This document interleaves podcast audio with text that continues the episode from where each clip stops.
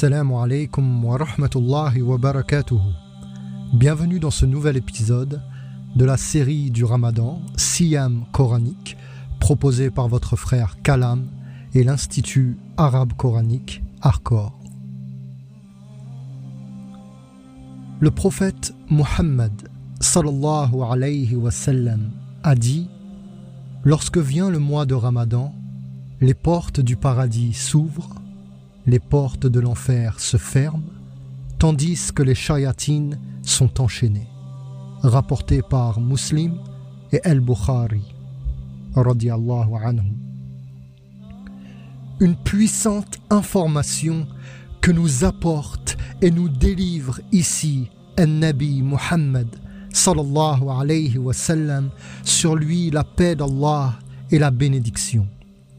Et ceci ouvre pour nous tout un champ de questions. Qui sont les shayatines? Où agissent-ils? Quelles armes utilisent-ils contre nous? Le mois de Ramadan est une école de la vie.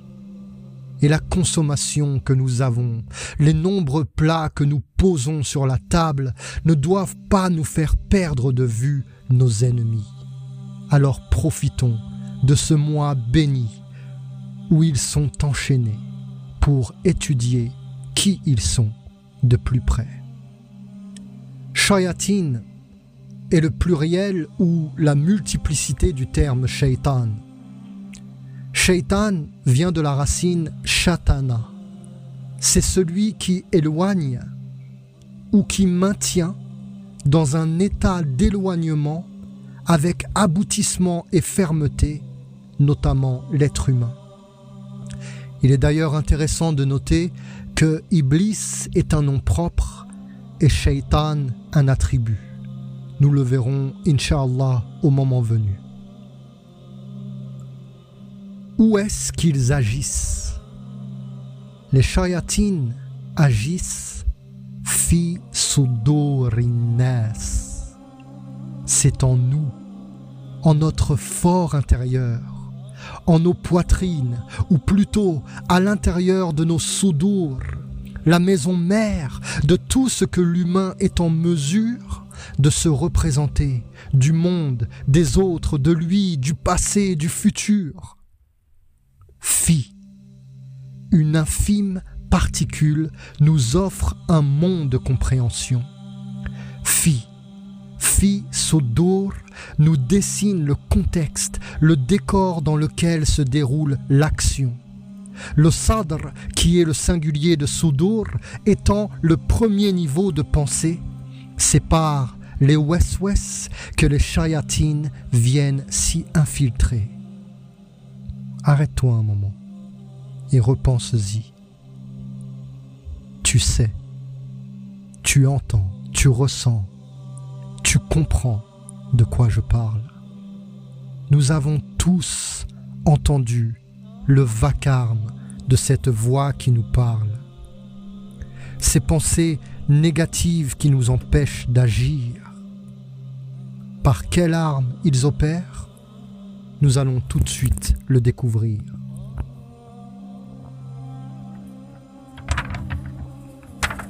De quoi Shaitan nous éloigne-t-il concrètement? Shaitan cherche à nous éloigner, nous maintenir éloignés de façon aboutie et fermement d'Allah subhanahu wa ta'ala. Et pour ce faire, son arsenal est de deux puissantes armes.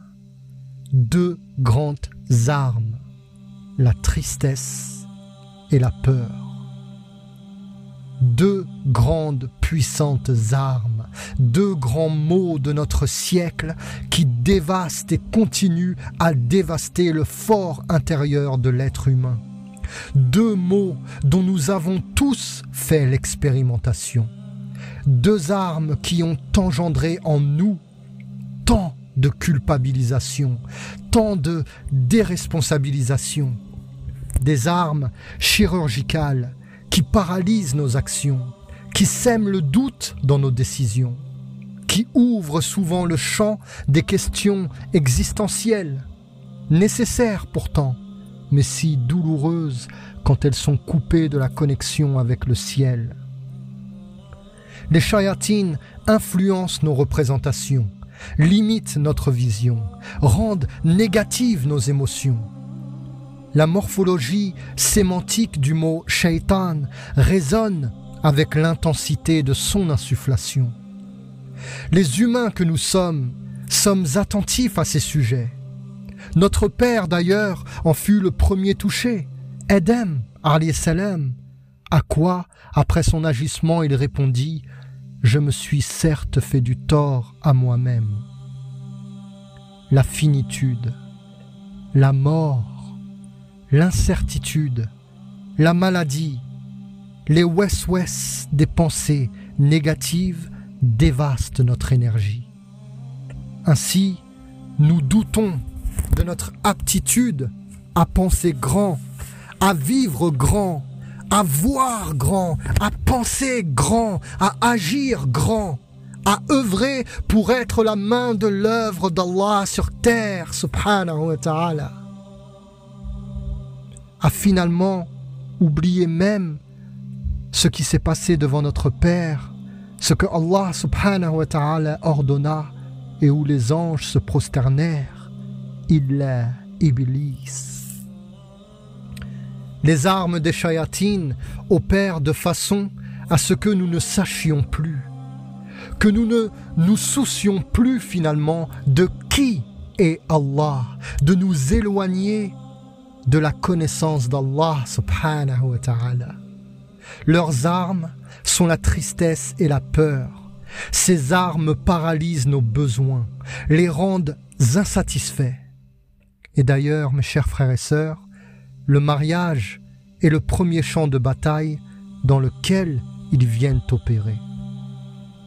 Mais Alhamdulillah, Alhamdulillah, Alhamdulillah en ce mois béni Allah subhanahu wa ta'ala, dans ce livre, le Coran al-Karim sur lequel nous nous penchons, nous a offert au verset 183 un plan d'action. Tu veux savoir de quoi il s'agit? Rendez-vous au prochain épisode de la série Siam coranique proposée par Kalam, votre frère, et l'Institut Arcor arabe coranique. Sahaf Turkum, wassalamu alaikum wa rahmatullahi wa barakatuhu.